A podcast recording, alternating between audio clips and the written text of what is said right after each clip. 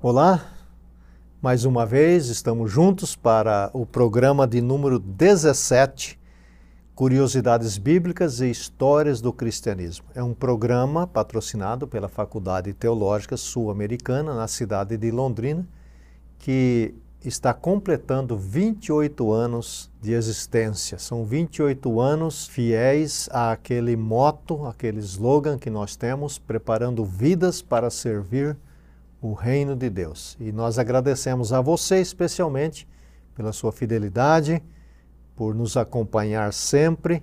E eu já quero fazer um convite aqui. Nós temos sempre vários convites. O primeiro é: mande o link do programa para alguém agora para assistir junto com você, porque estamos finalizando esse tópico dentro da nossa série, que é sobre a formação da Bíblia.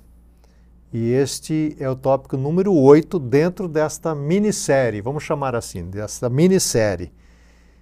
E o tema de hoje é Como a Bíblia chegou ao Brasil. Então, finalmente, nós vamos falar mais especificamente sobre isso. E mais uma vez, para explanar isso para nós com os detalhes e as peculiaridades e particularidades que só ele conhece, nosso professor Vander de Lara Proença. Vander, mais uma vez juntos para esse tema importante que agora é mais próximo, né? está mais perto da gente. Verdade, assim, legal estar aqui de volta. E fechando essa série, fica aí o nosso convite para quem, quem sabe não assistiu a todos os outros episódios desta série, Vale a pena, né? busque lá na nossa playlist, você vai ter é, todos os demais programas, divulgue, para você ter isso como um curso. Porque nós partimos lá no, no, primeiro programa mostrando como é que a Bíblia surgiu, se formou, né? a origem dos livros, enfim, temáticas diversas muito interessantes. Para a gente fechar agora mostrando como que finalmente a Bíblia chegou ao Brasil, chegou ao nosso contexto. Então acho que Fica aí para todos um curso bem panorâmico que tentamos trazer durante esta série. Uhum. É verdade. Hoje nós temos um acesso tão fácil às escrituras. Nem sempre foi assim. Nós já vimos anteriormente a dificuldade que era ter acesso a uma Bíblia ou a uma porção da Bíblia. Não necessariamente a Bíblia toda, a uma porção da Bíblia. Muito difícil. E hoje você abre o seu computador ou seu aplicativo e tem dezenas de versões em português e milhares de versões já em outras línguas. Então, às vezes a gente não se dá conta de como isso foi difícil e como isso foi construído ao longo da história para chegar até ao Brasil, que é a temática de hoje, como a Bíblia chegou ao Brasil. E demorou, professor Wanda, para que a Bíblia chegasse ao Brasil? Vamos começar já com essa pergunta. né? Então, a Bíblia chegou ao Brasil e, e demorou-se muito para chegar ao Brasil? Legal. a Bíblia já estava disponível né, em outras partes do mundo. Sim. Eh, na sua totalidade, né? Isso, sim. E aí, então, ela vem eventualmente para o Brasil. Como é Legal. que é isso? Legal a partir daí. Então, vamos só reconstruir um pouquinho historicamente uh, alguns marcos da história do cristianismo para a gente conseguir, hum, finalmente, então, trazer isso para o nosso contexto mais brasileiro. Então vamos lembrar que durante a Idade Média, o chamado período medieval, que é um período que dura mil anos, né, do século V ao século XV depois de Cristo, a leitura da Bíblia ela ficou bastante restrita ao clero. Vamos recordar aqui de Gregório Magno, que é um papa muito influente, que lá no século VIII é, acabou determinando que a leitura da Bíblia fosse feita apenas em latim. E aí a Vulgata, que é a tradução de Jerônimo, tradução para a língua latina, passou a ser a leitura oficial, a única leitura autorizada pela igreja. E não só isso, né? apenas o leigo, aliás, apenas o clérigo poderia ter acesso à leitura. O leigo, aquele que não era do clero, teria que ouvir a leitura feita por um sacerdote, né? um alguém autorizado pela igreja, e em seguida a homilia, a explicação, é o sermão explicativo que acontecia durante a missa. Então, ao longo do período medieval, nós podemos dizer que a leitura da Bíblia foi basicamente retirada das mãos do povo. Até porque nem todos também sabiam ler. Vamos lembrar, a gente comentou isso, né? Assim, o acesso ao livro é uma coisa restrita, difícil, cara. Ah, o advento da imprensa só vai acontecer no século XV. Né? Em 1456, com John Gutenberg, na região da Germânia, quando ele vai criar a imprensa moderna como a gente conhece. Aí sim, a popularização do texto, o acesso muito mais facilitado do texto. Mas antes disso, ah, o livro era manuscrito, né? copiado nos monastérios. Gastava-se uma vida inteira para você fazer uma cópia. Então é caro, é oneroso, muita gente não sabe ler. E, consequentemente, a Bíblia ficou muito restrita a um grupo seleto, a uma elite de pessoas que tinham posses ou então pertenciam ao clero. Então aí nós vamos avançar um pouco para chegarmos à reforma protestante do século XVI. No século XVI, com o advento da reforma, com Martinho Lutero e outros reformadores, uma das primeiras preocupações deles foi devolver a Bíblia ao povo. Então Lutero vai traduzir a Bíblia para a língua é, do povo não só isso, vai dizer que todos agora podem ler as Escrituras, não apenas o clero, não apenas o sacerdote, o pastor. E ao fazer isso, Lutero revolucionou. A reforma protestante foi um grande movimento, com repercussões, impactos é, no mundo ocidental, por conta da leitura. Né? A devolver a leitura, alfabetizar o povo, criar escolas e devolver a Bíblia para o povo. E aí nós chegamos então à sua pergunta assim. Quando que surge o Brasil como a gente conhece, né? historicamente aí.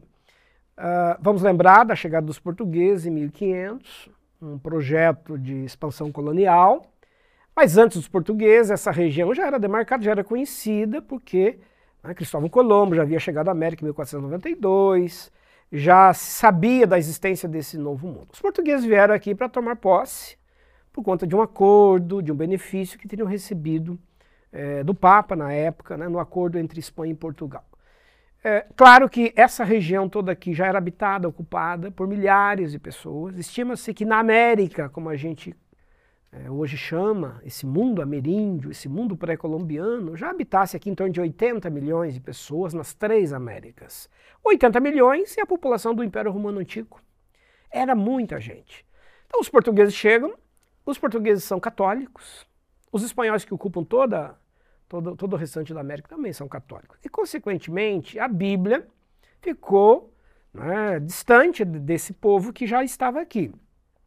Porque haverá o controle católico dessa leitura, do acesso aos, ah, às escrituras e aos textos. E durante esse período, então, colonial, haverá uma hegemonia e um controle absolutamente católico daquilo que poderia ser lido nessa colônia. Acho que dá para a gente puxar um gancho aí para dizer quando então que finalmente começa a chegar os é, primeiros fragmentos. Ainda nesse período, ainda é em latim, né?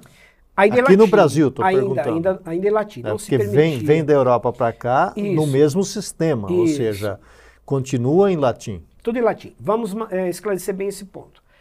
Acontece a reforma protestante, Lutero distribui a Bíblia ao povo, a Bíblia vai se popularizando no meio protestante, nos países que vão aderindo ao protestantismo. Mas vamos lembrar que a Igreja Católica re realizou um concílio bem importante, chamado Concílio de Trento, Concílio da Contra-Reforma, em 1545. Esse Concílio da Contra-Reforma é um concílio que ratifica, continua validando a leitura da Bíblia apenas em latim. Ninguém poderia ler a Bíblia no vernáculo, numa outra língua, que foi uma estratégia de fazer o um enfrentamento a Lutero e à Reforma. Por isso se chama Concílio da Contra-Reforma realizado em Trento, que é uma cidade na Itália. Só para a gente ter uma ideia, esse concílio durou 18 anos. Trabalhos, comissões, debates, a prova. No final, o concílio decidiu que a Bíblia só poderia ser lida em latim, só o clero estava autorizado, e não só isso. Foi nesse concílio que as ordens religiosas, como os jesuítas, por exemplo, foram, foram reconhecidas, algumas dessas ordens e tiveram o papel de avançar para as colônias que estavam surgindo e nascendo, que era o caso do Brasil. Então, o Concílio de Trento começa né, em 1545 e ele vai ter um. exatamente no período que o Brasil está começando a existir enquanto nação extensiva de Portugal, colônia de Portugal. E aí, a decisão que foi tomada no Concílio de Trento vai valer também para a colônia que está nascendo, ou seja, isso que você disse só será permitida a leitura da Bíblia no Brasil. Que era uma extensão, né? Uma extensão na língua latina. Então, as ordens religiosas que vieram para cá, católicas, é, jesuítas, carmelitas, franciscanos e tantas outras ordens que vieram fazer catequese, tentar converter os povos que aqui estavam, mesmo os, as levas de portugueses que vieram para cá, as populações africanas que foram introduzidas. Todo esse cenário católico português será um, um cenário em que se conhece a Bíblia por ouvir falar, se conhece a Bíblia a partir daquilo que o padre, o missionário, o religioso diz, né, lê e transmite e retransmite. E também, como você disse, é, imagina-se que não, não, não deveria ter muitos né, livros disponíveis, né? É, o acesso era pequeno. Muito restrito, né? população que sabe, muitos não sabiam ler. Não, não, sabia ler, né? Então, naturalmente, que quem ia ler era mesmo o sacerdote. Perfeito, né? perfeito. E, e, é bom lembrar, até pegando um gancho aí a ser desse, dessa pergunta, que a leitura da Bíblia no vernáculo, né, ou seja, a tradução da Bíblia para as mais diferentes línguas, dentro do catolicismo, ela só vai acontecer oficialmente a partir do Concílio Vaticano II. O Concílio Vaticano II é de 1962. Bem recente. Século XX, né? ou seja, durante todo esse período, quem está nos acompanhando aí, né, e, ou é católico, ou tem familiares católicos, ou acompanharam de perto na vivência esse período, vão se lembrar que as pessoas iam à missa, o padre fazia a leitura do texto em latim, muitas vezes de costas para o uhum. público, voltado para o altar. Terminada a leitura, ele fazia homilia, a explicação daquele texto. As pessoas iam para a missa para ouvir a leitura da Bíblia. Isso até 1962. Dizer, somente a partir desse ano é que o Concílio Vaticano II autorizou que a Bíblia pudesse ser lida né, de forma Na ampla língua. por todas as pessoas, como acontece hoje, inclusive uhum. entre os católicos. Então, e falando então de, de línguas, né, de, de vernáculo, a, a Havia então a Bíblia em latim. E quando que a Bíblia em português começa a surgir? Uhum. É, quando, quando se dá então esse, esse desejo, esse momento de, de colocar a, as escrituras em português? Ok. É bem importante essa questão, mas antes dela eu vou só puxar um, um detalhe que acho que vai ajudar aí.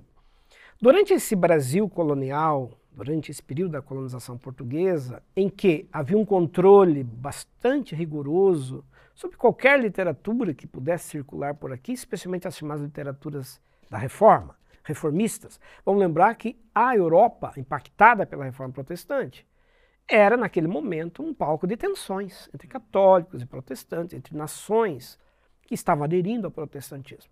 E o Concílio de Trento, que nós já mencionamos aqui, ele também criou lá, numa das suas resoluções, o chamado Index, que é a vigilância à leitura. Né? A vigilância é aquilo que se escreve, que tem que ter o crivo da igreja, a autorização da igreja. E toda literatura que viesse de nação protestante, que tivesse qualquer vínculo com o luteranismo, com as ideias da reforma, eram literaturas que teriam que ser banidas, abolidas e proibidas. Espúrias, né? Com certeza, ao católico. Uhum. Isso valeu para a colônia, né? para a colônia portuguesa aqui.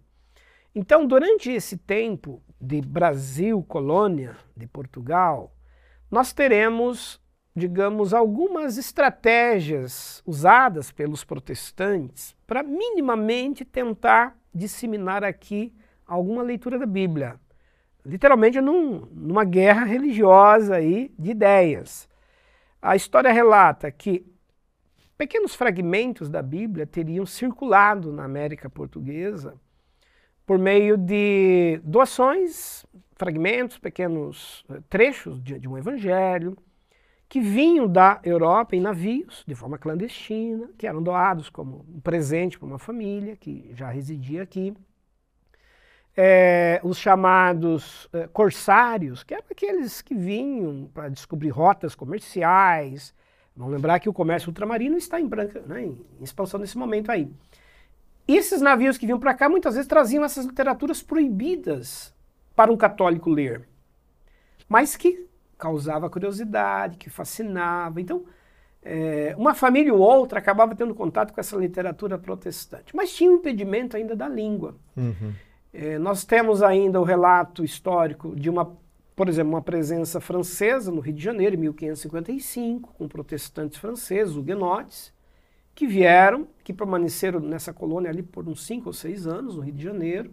Vieram, inclusive, pastores, em 1557, trouxeram a Bíblia, leram a Bíblia, fizeram sermões, fizeram celebrações religiosas no Rio de Janeiro. Mas ainda a Bíblia é em francês. Né? Os franceses do Rio de Janeiro utilizam a Bíblia ainda na sua língua. Uh, nós vamos ter uma outra presença no século XVII com os holandeses no Nordeste, Maurício de Nassau, em Recife, Olinda e outros lugares do Nordeste que foram alcançados pelos, pelos holandeses, que eram protestantes, né, chamados reformados.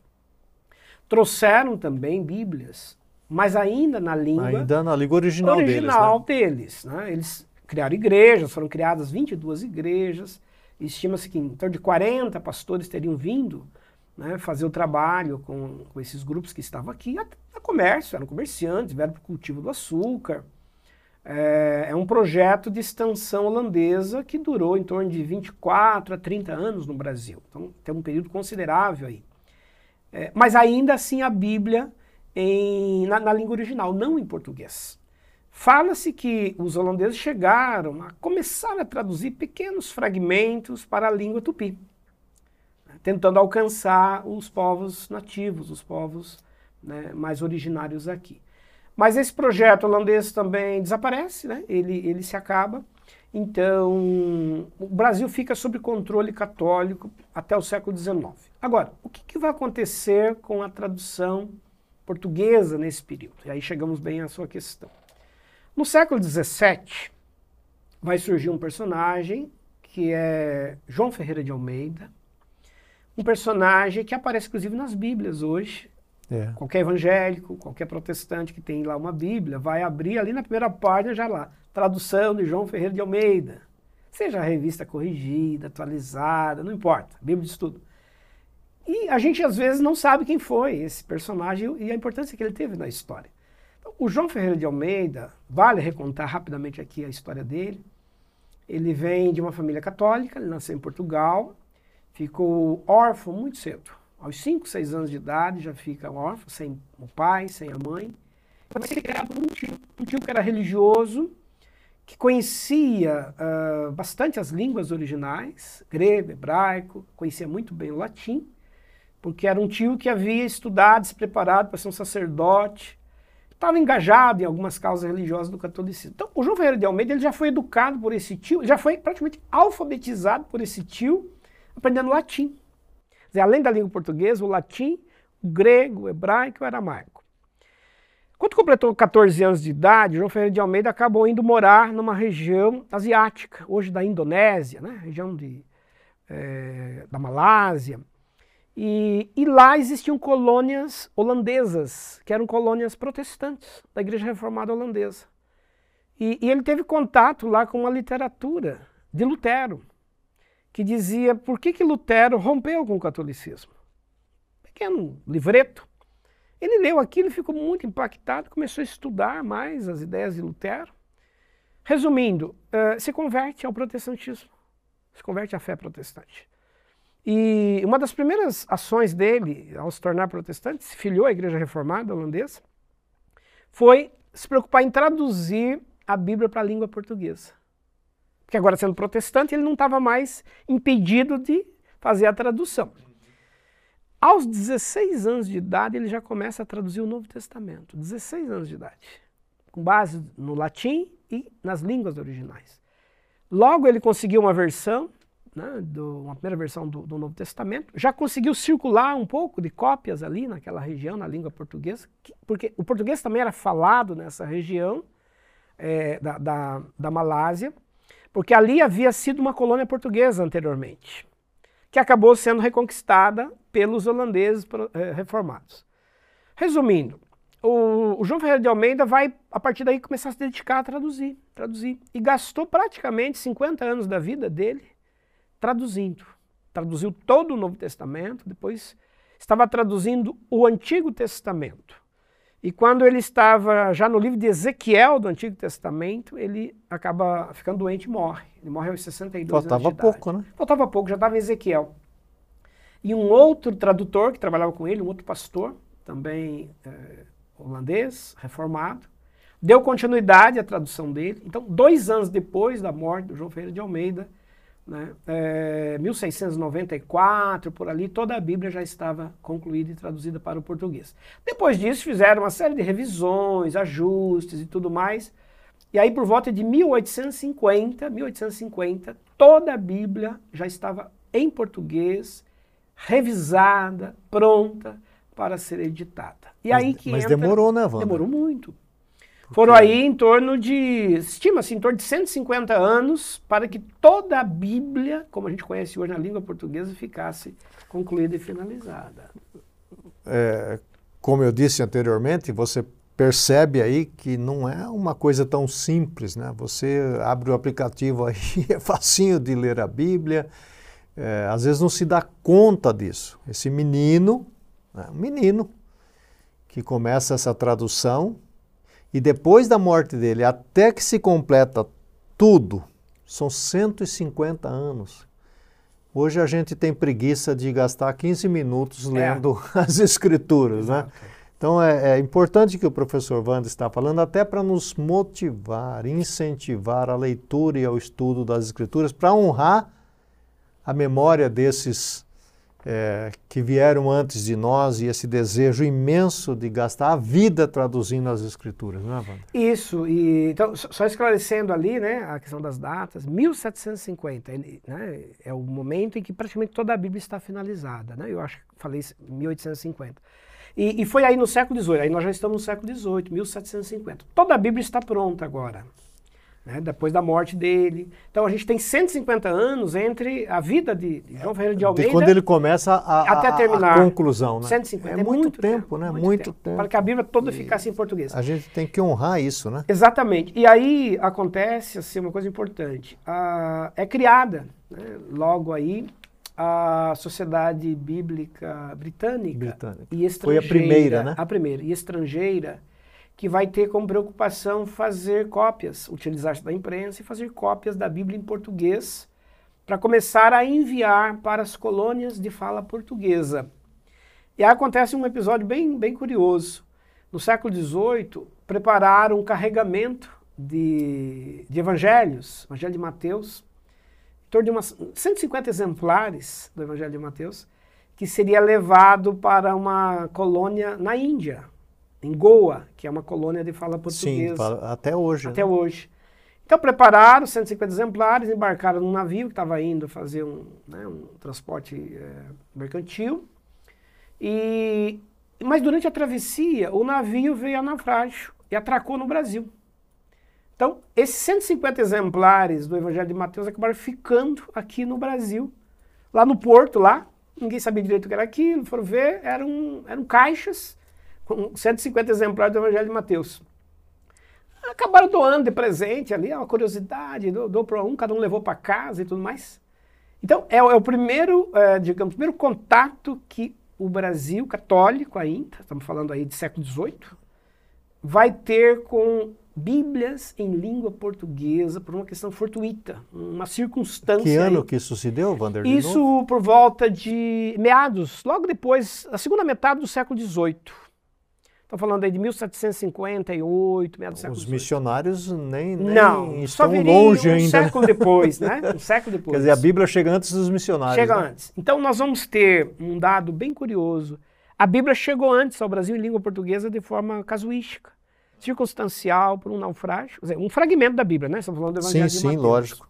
Nesse sentido. Então, uh, resumindo, nós vamos ter desde o surgimento do Brasil português, vamos dizer assim, de 1500, Brasil, colônia portuguesa, até início do século XIX, um grande ato temporal, um grande período histórico, em que a, a Bíblia ela é desconhecida, né? quando conhecida apenas em pequenas homilias e explicações, a partir do latim no ambiente católico, e casuisticamente essa, esse carregamento de evangelhos que acabou ficando por E eventualmente então a Bíblia como um todo começa a ser produzida na Inglaterra, pela na Sociedade Inglaterra. Britânica. Isso. É, é ela que vai ter a tarefa primeira de preparar as traduções, no caso em língua portuguesa, e começar a enviar para as colônias.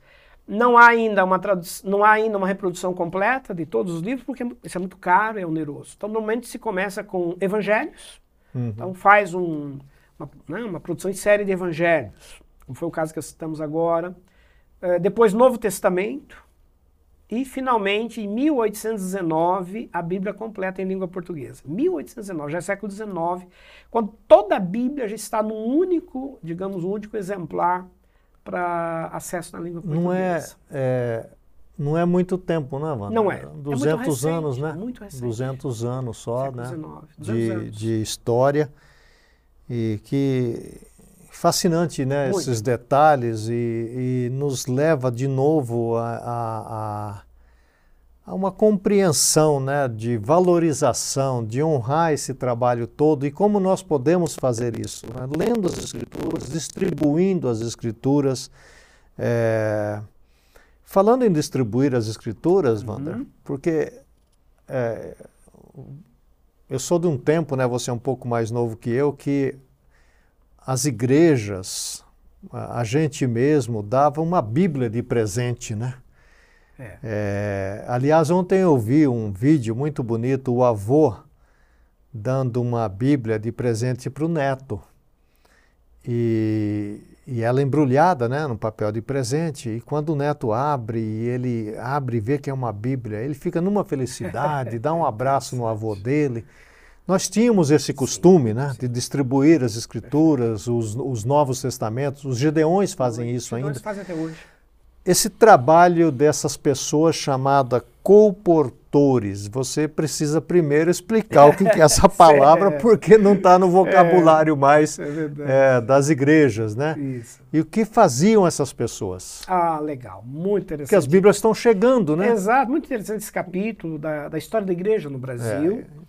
E, e aí assim, a gente volta né, um pouquinho no tempo para chegar ao início do século XIX.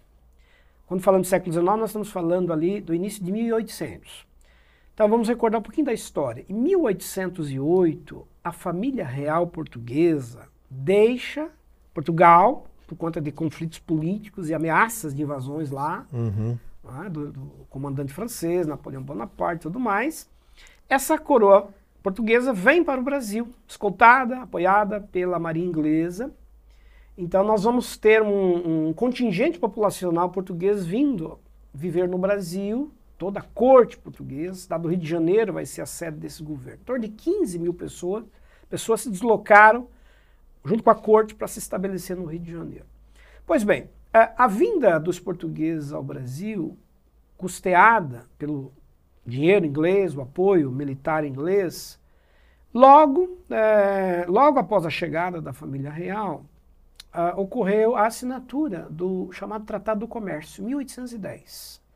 O Tratado do Comércio foi um acordo firmado entre portugueses e ingleses para que os ingleses pudessem vir fazer comércio no Brasil. Pudessem vir para cá, trabalhar, morar aqui por um tempo. Só que os ingleses eram protestantes, de, de origem protestante, anglicana, e todas as demais denominações que se formaram na Inglaterra. Igreja Congregacional, Igreja Batista, né? Ah, os presbiterianos, Os os puritanos estão lá, né? os reformados, enfim. A Inglaterra, a Grã-Bretanha como um todo, é, é- é protestante, né? historicamente protestante. E aí então surge um impasse.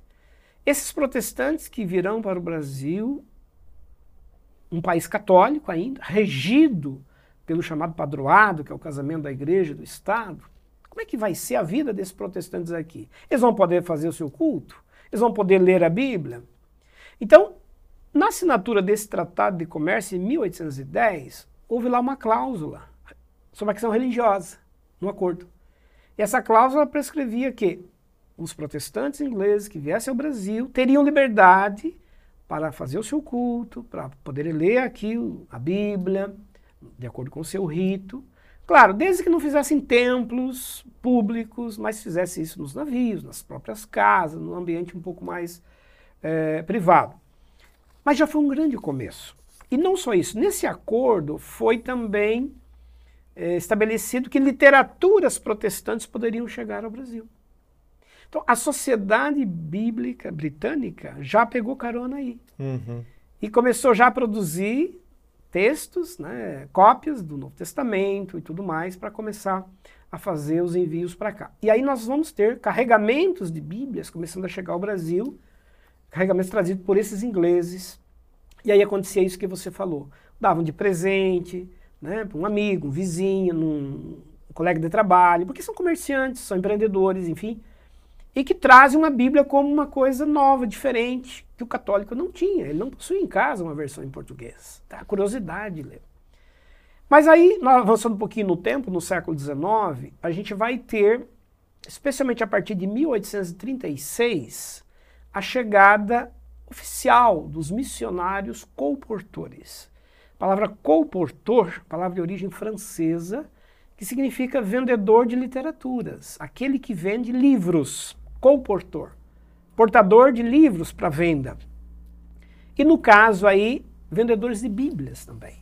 Então começa a chegar missionários enviados a partir de 1836 pela Sociedade Bíblica Britânica e depois norte-americana, porque vai também nascer a Sociedade né, Norte-Americana, uhum. Bíblica Americana é, trazendo Bíblias para serem vendidas, então, distribuídas, fazendo um trabalho de casa em casa. Então, Wander, é, é, é importante essa distinção, Sim. porque eles não vinham como tipo assim um missionário no, oficial para abrir uma igreja. Eles vinham como missionários para vender a Bíblia. Vender Bíblia, vender literatura, distribuir a era literatura. Uma, era, uma, era um trabalho. Um né? trabalho, é um trabalho profissional. Eles são vendedores de literaturas que escolheram Vender Bíblias, no caso aqui. Agora, claro que eles estão ligados a um interesse missionário aí, assim, é, principiante, iniciante, de disseminar aqui a fé protestante e a fé evangélica. Uhum.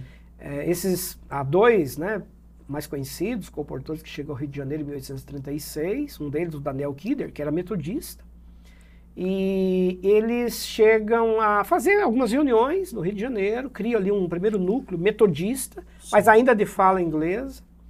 É, mas eles fazem um trabalho no Rio de Janeiro, né, São Paulo, disseminando a Bíblia. E aí a gente tem, digamos aí, a inauguração dessa forma protestante de tentar disseminar aqui um trabalho conversionista. Porque vamos lembrar que a Constituição, a primeira Constituição do Brasil, de 1824, 1824 já do Brasil independente, ela trouxe no artigo 5 uma cláusula religiosa, dizendo que o Brasil continuaria a ser um país católico, o imperador continuaria a jurar fidelidade ao catolicismo. Mas, aí vem a vírgula lá, seria permitido um outro culto, seriam toleradas outras práticas religiosas, desde que respeitados a religião oficial do Estado. Então, a partir de 1824, começam a entrar no Brasil levas de protestantes, né? os luteranos que vão para o sul do Brasil, formam hum. as colônias, mas trazem a Bíblia na língua germânica, na língua alemã. Mas a Bíblia está presente.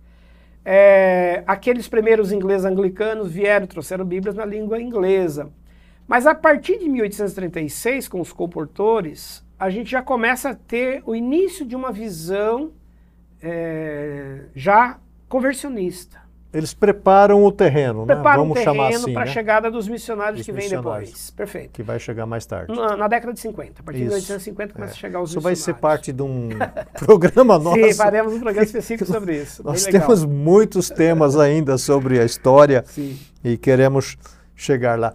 Vander, o, você falando sobre essas pessoas, só para dar uma ideia de como era difícil ter uma literatura, e não muito tempo, ainda jovem, eu me recordo é, o reverendo Wilson de Souza, foi pastor em Belo Horizonte da Oitava Igreja. Tenho a impressão que o fundador da Oitava Igreja lá de Belo Horizonte, presbiteriana, presbiteriana ele contou uma história que sempre que ele ia pregar nos sítios, ele levava Bíblias com ele, não é? E para vender para os, as pessoas não tinham acesso de a cidade comprar uma Bíblia e tal. Ele sempre levava com ele também um líder da igreja. E numa certa ocasião ele foi num desses sítios lá em Minas Gerais e a mulher lá do, do lugar perguntou se ele tinha uma Bíblia para vender. Ele disse que tinha. E ela perguntou o preço, ele disse o preço e ela disse que não tinha dinheiro para comprar a Bíblia. E o reverendo Wilson era um homem muito prático. Ele olhou assim no quintal da mulher e falou: Essa galinha aí de quem é? Ela disse: É, a galinha é nossa. Ele falou: Vou levar. E a mulher só tinha aquela galinha. E ele pegou a galinha, colocou no carro, no Fusquinha lá, acho que era um Fusca, e deu a Bíblia para a mulher e levou a Bíblia embora. Lá na frente, o líder ficou injuriado com ele. Ficou bravo, mas reverendo, o senhor levou a galinha da, da irmã, ela só tinha aquela galinha. Ele disse: levei a galinha, porque todas as vezes que ela pegar essa Bíblia, ela vai dizer o seguinte: Isso aqui me custou uma galinha. custou muito. Custou muito. Ela vai dar, ela vai dar muito ela, valor a essa Bíblia. Ela não vai jogar essa Bíblia em qualquer lugar, não, porque custou uma galinha para ela. Verdade, não é? Interessante é? isso, né? De, de, ele tinha esse conceito mesmo, porque. Ele poderia doar, não cobrar né? nada. Não cobrar mas nada. o valor talvez não fosse o mesmo. Não fosse ela. o mesmo, né? Perfeito, então, eu conto essa história para, de novo, falar falar, Valorizar. né? Valorizar o que nós temos hoje, né? Valorizar. Vander, é, essa Bíblia chega ao Brasil, uhum. você já explanou para nós, é um Brasil católico. Perfeito. Os católicos não têm acesso à literatura bíblica porque está em latim. Perfeito. Chega então essa, essa literatura em português Vai acontecer algum conflito? Vamos ter aí algumas, algumas desavenças né, por causa disso? Como que se dá isso aí na prática lá? Isso, vai acontecer sim. Assim, na história estudada né, no século XIX, sobre a questão religiosa no Brasil e mesmo no século XX, período bem mais recente, as tensões por conta da Bíblia vão se dar em muitos lugares, especialmente nas cidades do interior. Você citou aí. Então, a chegada da Bíblia, e aí disseminada, espalhada, não só nos centros urbanos, mas especialmente nas, no, no mundo rural, porque o Brasil é, é, estritamente rural nesse momento, as grandes fazendas, né, os ciclos econômicos do Brasil, enfim.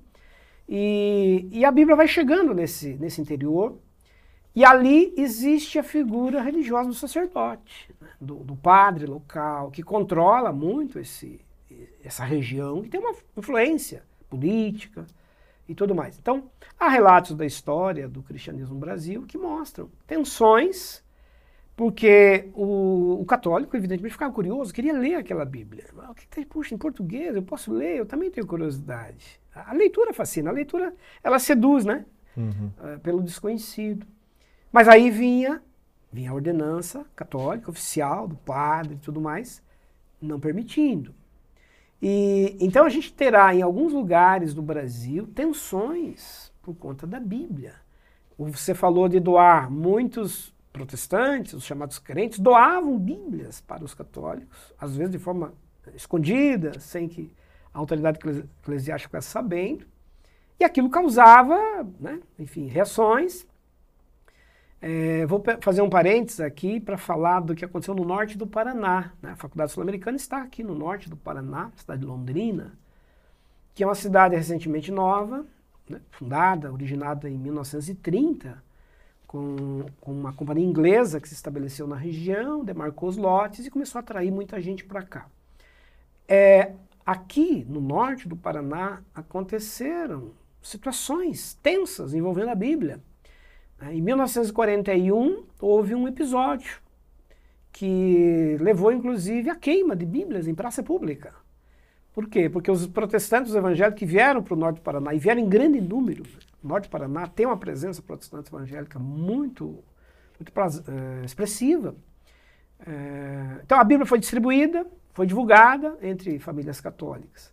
E depois as autoridades eclesiásticas católicas reagiram, né, discordando, por quê? Porque havia toda um, uma disputa. Ah, a Bíblia protestante, a Bíblia dos crentes, não tem todos os livros. A tradução de Lutero, uma tradução que não tem autorização da igreja. Veja, nós não, nós não tínhamos ainda o Concílio Vaticano II. Então, nesse momento, a leitura da Bíblia ainda estava restrita ao latim no ambiente católico. Então, isso vai desencadear queimas de Bíblias aqui no norte do Paraná, algo que vai se repetir até em 1951. Então, isso apenas para ilustrar que a leitura ela é, ela é polêmica.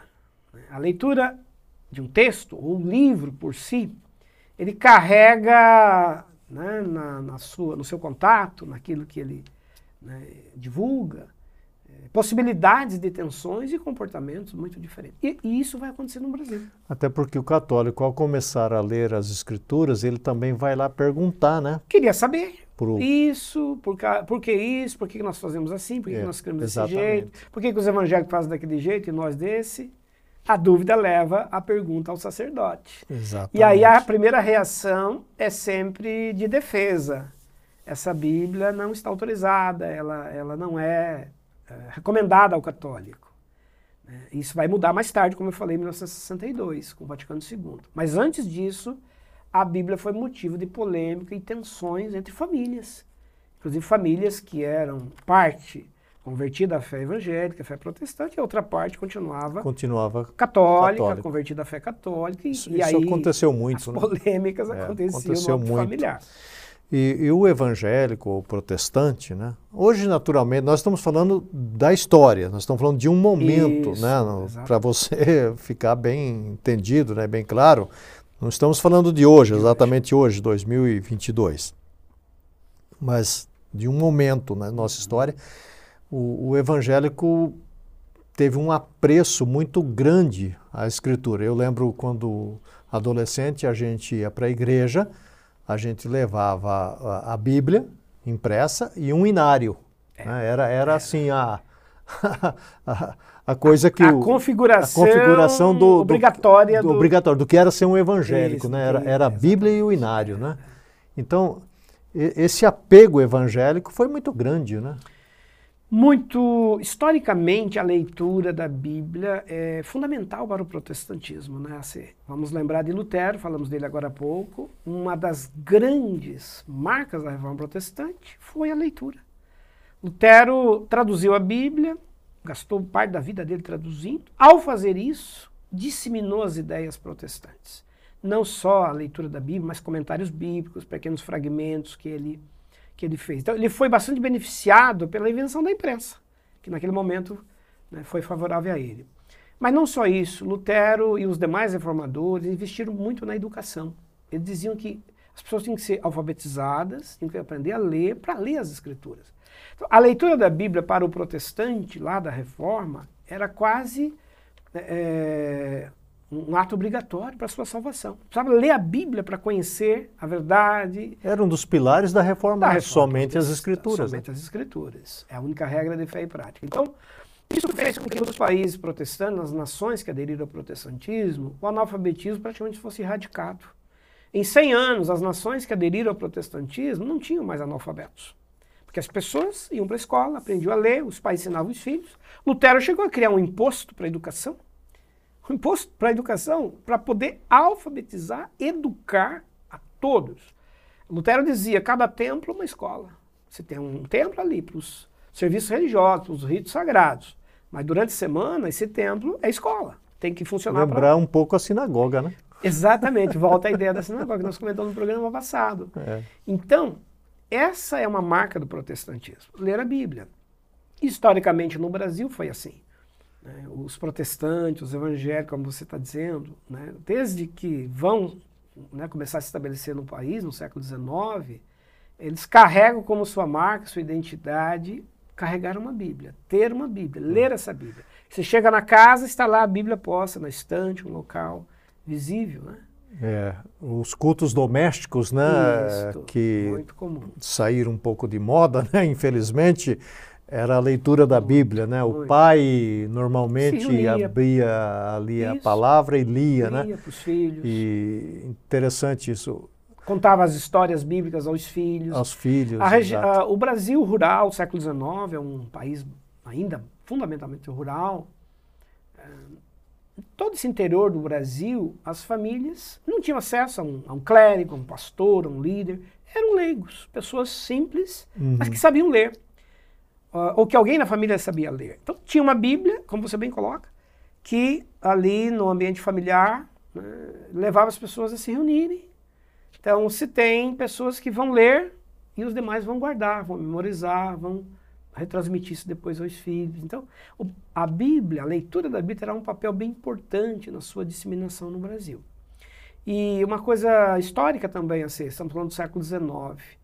Dom Pedro II, que assume o, o governo do Brasil imperial em 1840, Dom Pedro II, que vai governar até o advento da República, em 1889, ele foi um grande leitor, historicamente, ele tinha um grande apreço pela leitura, é, tentava disseminar a leitura, incentivando a criação de bibliotecas no Brasil, e ele foi muito amigo dos primeiros protestantes missionários que chegaram ao país, que justamente pela questão da leitura, ele dizia, nós temos que disseminar mais escolas, né, disseminar a leitura, é, porque havia um alto índice de analfabetos no Brasil.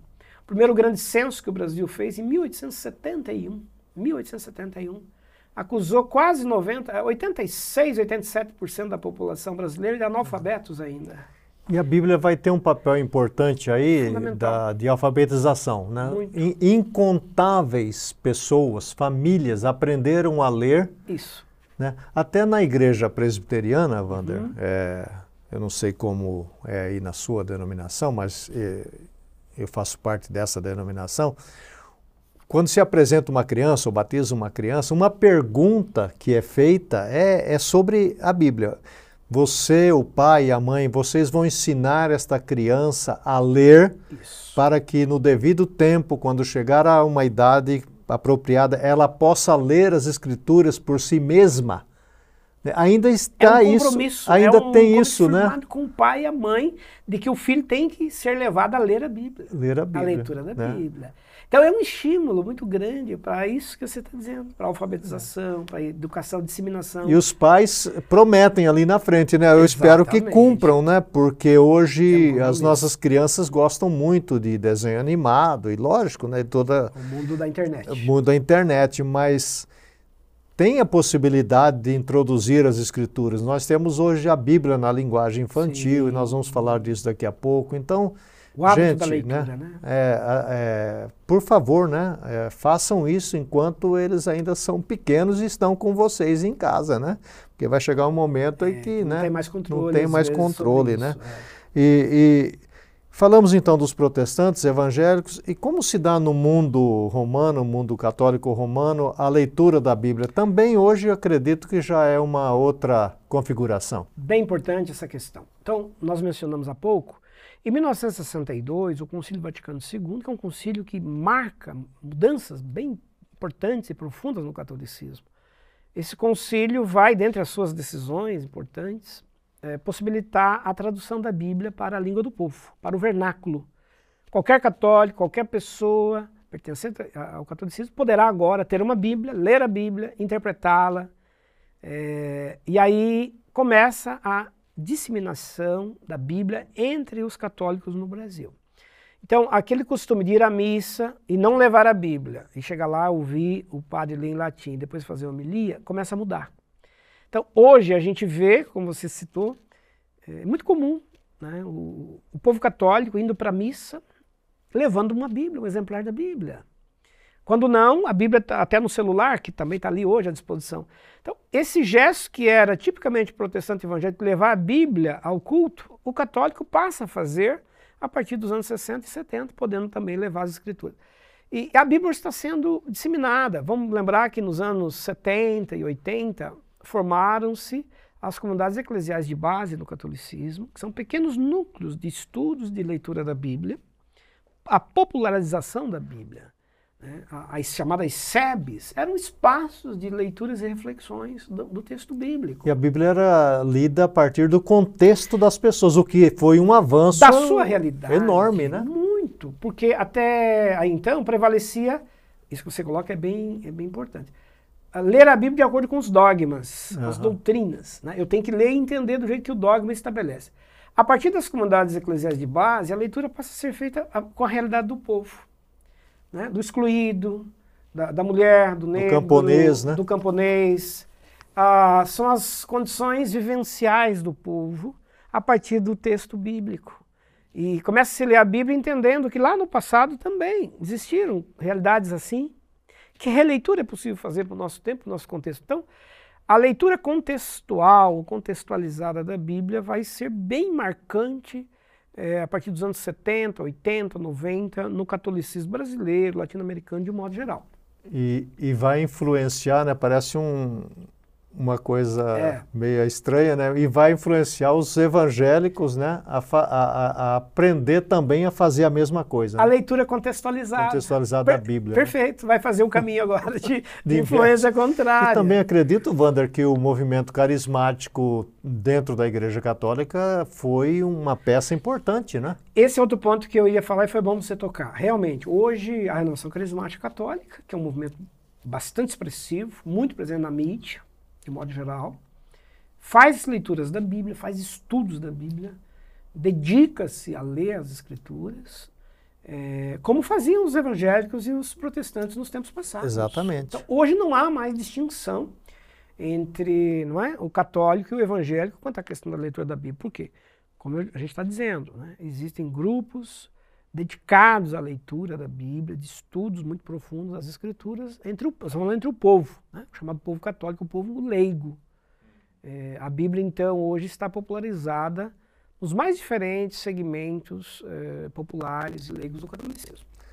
E isso me leva a uma outra pergunta que eu quero fazer para você e faço um link, uma ligação com o que você está falando se você tem uma verba extra aí, por exemplo, o, o, uma tradução católica que é fascinante é a Bíblia de Jerusalém. Jerusalém. Né? Então nós, nós hoje precisamos de ter essa versão aí, é. porque ela é uma, uma versão precisa, né? Muito, muito, muito né? A preciosidade em termos de estudos, né? para quem quer ler a Bíblia e, uhum. estudar o contexto, a formação dos livros. Então a Bíblia de Jerusalém é uma versão católica, E muito da, apreciada. Da Bíblia, muito né? apreciada, especialmente no, no ambiente acadêmico, uhum. de estudos, porque traz é, uma riqueza de pesquisa, de, de, contornos para a interpretação do texto bíblico. Então, A uhum. gente tem várias versões de Bíblias né, no ambiente católico e também, claro, protestante evangélico, mas bem lembrado, a versão de Jerusalém é uma das versões muito apreciadas no meio evangélico também. É, eu lembro quando eu estudava, a gente ficava assim, é, o sonho de consumo é. nosso era comprar uma é, Bíblia de Jerusalém, porque era, era muito caro, né? muito, né? Muito. Então fica aí né, uma, uma observação para aqueles que gostam de se aprofundar mais. E, e Wander, falando em versões, então, é, hoje nós temos N versões. Eu li um artigo recente, quase que não dá nem para nominar de tantas Muito. versões que nós temos. É, por que, que se dá isso aí?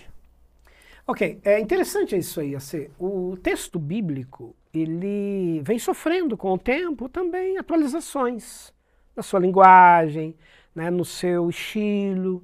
Hoje a gente vai a uma livraria evangélica ou católica, enfim, encontra ali, como você bem coloca, Bíblias com as mais diferentes versões e configurações.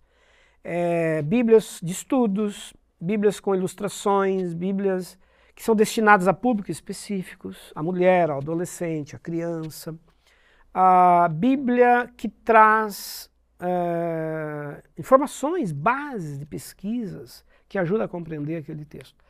E, e, a versão, mesmo as versões mais clássicas, como a João Ferreira de Almeida que nós citamos, vem sendo submetida ao longo do tempo a revisões. Você tem a versão corrigida, a versão atualizada, a linguagem de hoje, que é uma versão que também, quando surgiu, trouxe impacto. Por quê? Porque foi a ideia de se é, usar termos mais contemporâneos, mais recentes, para facilitar a compreensão. Houve uma certa rejeição na, na oportunidade, né? Houve sim. Uh, causou um certo estranhamento. Ah, mas parece que a Bíblia não, não é mais igual a, aquela, não é mais a mesma. Né? Alguns termos que causavam certo desconforto, mas será que. E, então, ela teve realmente uma certa reação. Mas, mas qual foi a ideia? A ideia é levar para uma linguagem mais acessível, de mais, de mais fácil entendimento, passagens, textos, né? uma linguagem muito típica daquele mundo, daquele período, que pode ser relidas para uma realidade mais, mais contemporânea. Então, as versões da Bíblia, as mais diversas versões, vão sendo lançadas para atender às novas demandas, às novas realidades. E é bom dizer que o Brasil, por meio da Sociedade Bíblica e outras né, que publicam, é, é um celeiro de produção de Bíblias. É, hoje a nossa sociedade bíblica, né, nós, você recorda que o professor Vander falou da sociedade britânica, Isso. que foi a primeira a produzir a Bíblia é. em português, inclusive. É. Mas hoje a sociedade bíblica do Brasil é maior do que a sociedade britânica. Uhum. Na verdade, a sociedade bíblica do Brasil é a maior do mundo. Do mundo. A maior produção de Bíblias produção está aqui no Brasil. Está no Brasil. Criada em 1548, é 1948 é, a Sociedade Bíblica Brasileira, do Brasil, né? Ela é hoje um potencial de envios de Bíblias para as mais diferentes línguas. Ela imprime Bíblias em diversas línguas e exporta essas Bíblias, né? Exatamente. É daqui que sai hoje para o mundo. O Brasil, veja, é interessante a história, né? É. O Brasil já foi o lugar para onde tentaram mandar os primeiros fragmentos da Bíblia para cá. Hoje o Brasil está mandando daqui para o mundo. Para o mundo inteiro. Bíblias. Então esse é o motivo de louvar a Deus, né? Porque a nossa pátria aí está é, contribuindo com essa produção bíblica. É, e queria fazer uma observação, Wander. Às vezes as pessoas podem dizer assim: ah, mas eu não tenho acesso a tanta literatura e tal. Mas veja, hoje, com tantas versões, no seu aplicativo, por exemplo, você pode ter ali 10, 15 versões da Bíblia. Então eu sempre incentivo o seguinte: você, por exemplo, vai ler o Salmo 23 leia em quatro, cinco versões, que só esta leitura já traz uma riqueza enorme de entendimento. Porque um vai usar um verbo, outro vai usar de outra forma e tal, e você já começa a compreender. Mesmo a Bíblia na linguagem de hoje, Isso é, é, eu diria assim, leia por último, né? É, é exato, é exato. Porque você... ela vai simplificar, né? É. Você vai complementar uma palavra ou outra, um termo ou outro, para ajudar a entender. Ajudar a entender. Esse, esse é o objetivo. Porque é, é um longo período histórico que, que nós temos, né? Assim, os, os textos originários, os textos originais, eles foram produzidos numa época muito distante da nossa, em que a linguagem, os, a realidade é, era, claro, muito diferente do que nós vemos hoje. Então, o próprio texto vai sofrendo atualizações na sua forma de chegar ao público, mas com o devido cuidado de se manter o sentido original. Que é aos originais. Aos originais. Então, esse é um detalhe muito observado na crítica, né, nas, nas análises que se faz aos textos originais, aos textos traduzidos, para se manter a fidelidade é, da narrativa. A Bíblia é importante no Brasil, inclusive na sua cidade, aqui em Londrina tem, talvez tenha um monumento à Bíblia. É. Aqui fica perto aqui da escola.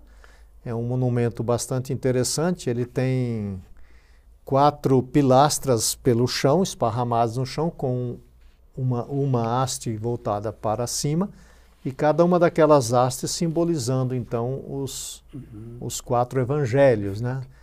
E tem um dia que se comemora, não é, Wander? O dia da Bíblia. É. Segundo domingo de dezembro é a data oficial, o dia oficial, do chamado Dia da Bíblia. Interessante que historicamente surgiu no século XVI, 1549, na Inglaterra, né, ou a Grã-Bretanha. Né, então é antiga, é antigo isso, né? Muito antigo. Já para se valorizar a importância da Bíblia para o protestantismo, para a reforma protestante, nasce né, essa preocupação em celebrar o Dia da Bíblia. Uh, o advento da Sociedade Bíblica no Brasil, de, de 1948, potencializou ainda mais a divulgação do Dia da Bíblia. E recentemente no Brasil, em 2001, uma lei é, instituiu a, oficialmente, oficialmente no, no calendário das comemorações do Brasil o Dia da Bíblia. Então, hoje, no calendário oficial do Brasil, segundo domingo de dezembro é o Dia da Bíblia. É né? uma forma de, de você lembrar a importância desse livro. Né? Para, enfim, na história, né? história do Brasil, na história do povo que vem formar essa, é verdade. Aqui, né? E Wander, nós estamos numa faculdade de teologia, né? tem institutos de teologia, institutos bíblicos, seminários de teologia, seminários bíblicos. É, qual a importância ainda da Bíblia no estudo da teologia ou na preparação teológica? Eu não vou dizer só de, de ministros, mas de claro. todo o povo de Deus. Claro. Qual a importância ainda da Bíblia? Então, é muito interessante isso, né? Talvez alguém que esteja aí nos acompanhando, ah, o que, que eu vou estudar sobre a Bíblia se eu for fazer um curso de teologia? Ah, se você é nosso estudante, ou você virá para cá para fazer o curso, o que, que você terá aqui na sua matriz curricular, na sua grade curricular de formação de Bíblia? É, só para ilustrar, exemplificar. Né? O estudante no curso de teologia, ele vai ter contato com as línguas originais, né, o grego, o hebraico, para ter uma noção desses escritos. Hoje, com muitos recursos, com léxicos, né, comentários, enfim. Mas ele vai ter um contato com as línguas originais que deram origem ao texto bíblico. Ele vai ter contato com disciplinas como hermenêutica, que ajuda a interpretar corretamente o texto. O texto à luz do seu contexto, o que, que significava naquele momento, né? fazendo uma análise semântica de palavras, fazendo uma análise né, crítica, histórica de quando surgiu aquela literatura, enfim. Uh, vai ter e terá disciplinas chamadas de, por exemplo, introdução ao Antigo Testamento, introdução ao Novo Testamento. São disciplinas que vão trazer todo o aparato histórico, contextual, um pouco do que a gente faz aqui no programa, para que a gente consiga ver como que aquele texto dialogou com o seu tempo, com, com o seu contexto, com a sua época. Por que, que o autor usou aquela história? Por que, que ele está tratando daquele assunto? O que, que isso tem a ver com aquela, com aquela realidade?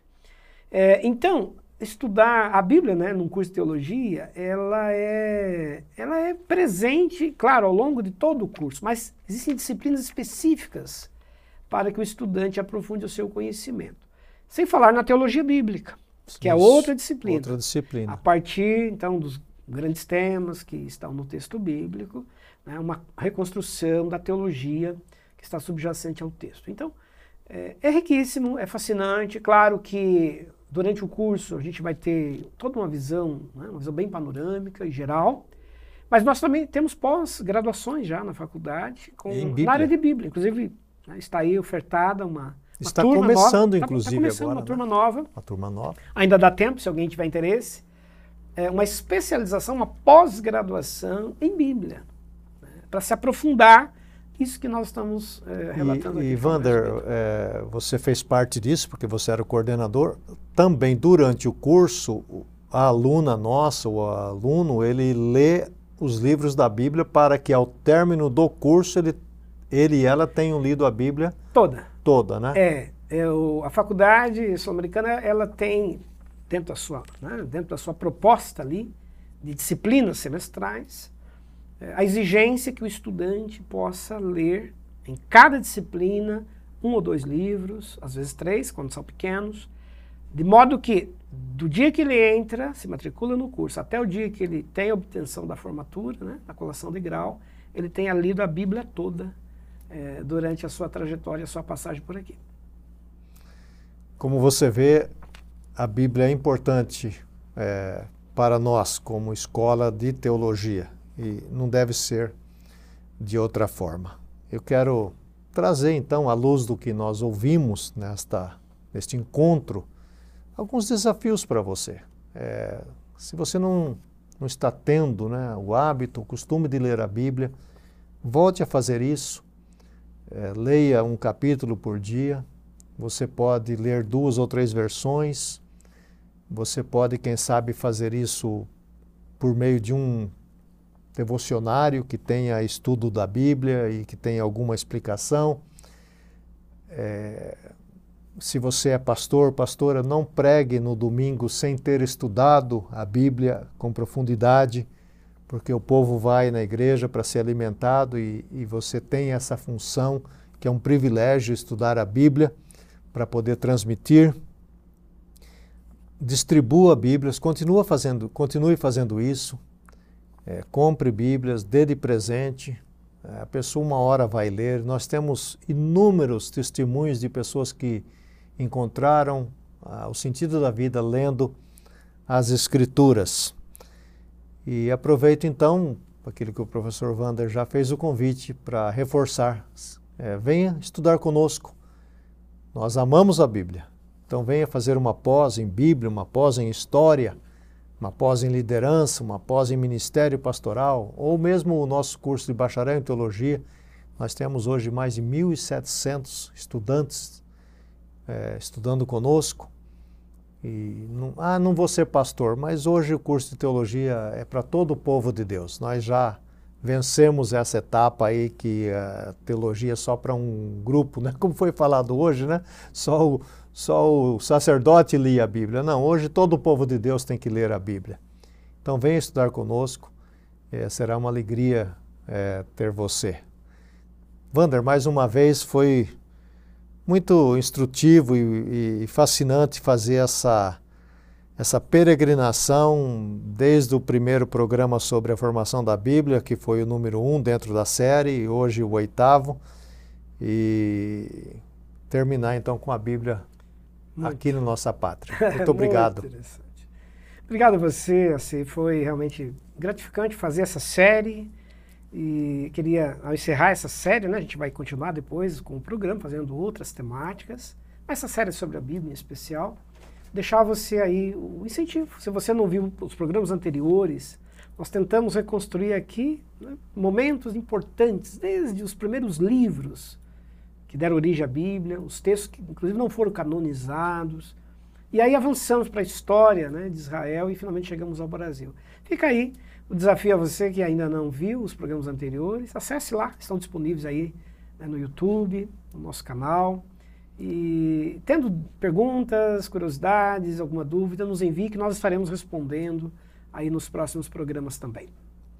Tenho impressão que se você quer ver a série só da Bíblia, é, me parece que é o programa de número 10, mas se você voltar aí, você vai ver lá quando é que nós começamos. Muito obrigado mais uma vez pela sua preciosa atenção. Nós também estamos no estúdio aqui com o Matheus, que está retornando hoje depois de ter apanhado aí o apanhado de várias formas né?